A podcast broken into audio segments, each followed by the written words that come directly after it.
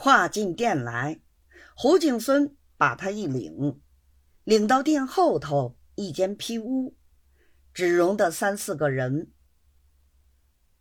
刘大侉子举目观看，房间虽小，摆设俱全。墙上挂的对子写着“某某司马大人衙署”。再一看，这胡敬孙头上戴的是料球，便知道他是捐过同知街的知县了。少廷学徒弟的。送上茶来，刘大侉子一面吃茶，一面问他：“丸腰店里生意可好？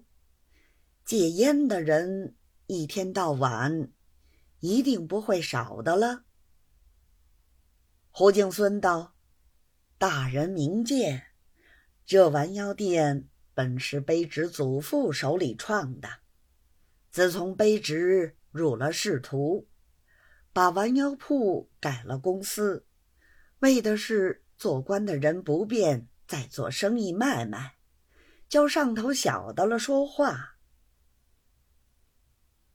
慢慢的，两个人讲到戒烟的一事，胡景孙竭力称赞他的戒烟丸药如何灵验，又说一天到晚总得有一二十号人来戒。实在来不及。正说着话，乞巧学徒弟的进来拿东西。胡景孙故意问他道：“现在戒烟的人已经有多少号了？”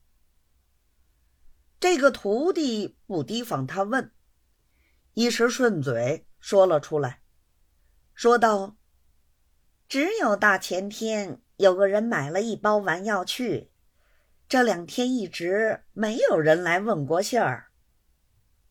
胡敬孙听了这两句话，急得脸上绯红，连忙说道：“你不懂的，快替我走。”又自己埋怨自己道：“是我糊涂，他是丸药店里的徒弟，戒烟会另有私事城管。”这事须得问私事才知道，问他是不晓得的。